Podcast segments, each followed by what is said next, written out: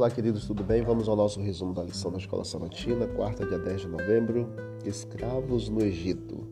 Em Deuteronômio, um dos temas recorrentes é que o Senhor redimiu seu povo Israel do Egito e várias vezes eles são lembrados do que Deus fez por eles. Deuteronômio 26, verso 8: E o Senhor nos tirou do Egito com mão poderosa, com braço estendido, com grande espanto, com sinais e com milagres. Em todo o Antigo Testamento, o relato do Êxodo é mencionado como exemplo da poderosa libertação da parte de Deus por sua graça da escravidão, da opressão do Egito. Miqueias 6, verso 4 diz: Pois eu o tirei da terra do Egito e o resgatei da casa da servidão. Mesmo no Novo Testamento, esse acontecimento é mencionado como símbolo de salvação pela fé em Cristo. Hebreus 11 pela fé, os israelitas atravessaram o Mar Vermelho como por terra seca. Quando os egípcios tentaram fazer o mesmo, foram engolidos pelo mar. Leia com atenção Deuteronômio 5, 6 a 22, e você vai perceber que Moisés repetiu os dez mandamentos da metade da aliança, é, que seria o fundamento base da aliança do povo para com o Senhor e a Vé. E observe que o quarto mandamento ele tem algo especial.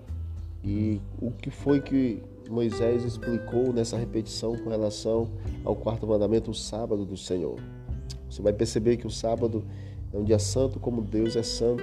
E nesse dia os israelitas deveriam se lembrar que foram escravos no Egito e como o Senhor os libertou dali por meio da sua graça.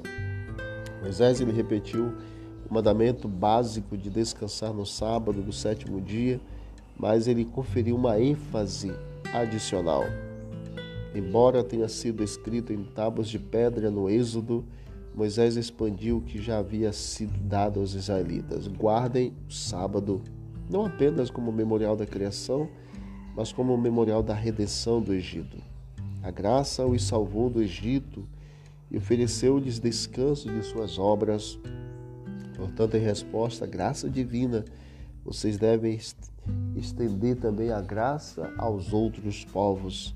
Assim, o sábado acabou se tornando não apenas um símbolo da criação, mas um símbolo da redenção e da graça.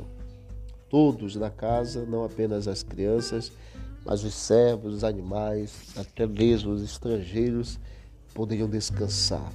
Então você percebe que o sábado ele estende a outros a graça dada aos judeus mesmo aqueles que não fazem parte do povo da aliança. Encontra-se então no cerne da lei de Deus.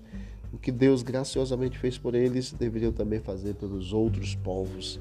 A questão da graça expandida, graça comunicada. Que Deus abençoe, queridos, e que todos nós possamos nos lembrar de que assim como o Senhor libertou o povo de Israel do Egito, ele hoje está nos conduzindo libertos para a eternidade, para a Nova Jerusalém. Vamos orar. Querido Deus, muito obrigado pela libertação, pela salvação, pelo sábado que o Senhor nos concede como dia memorial da criação e da redenção. Que a cada final de semana, ao chegar o dia do Senhor, possamos meditar na criação, mas meditarmos também na redenção. Toma a nossa vida em tuas mãos, continue abençoando os enfermos Cura-os para a tua glória em nome de Jesus. Amém. Que Deus abençoe. Vamos que vamos para o alto e avante.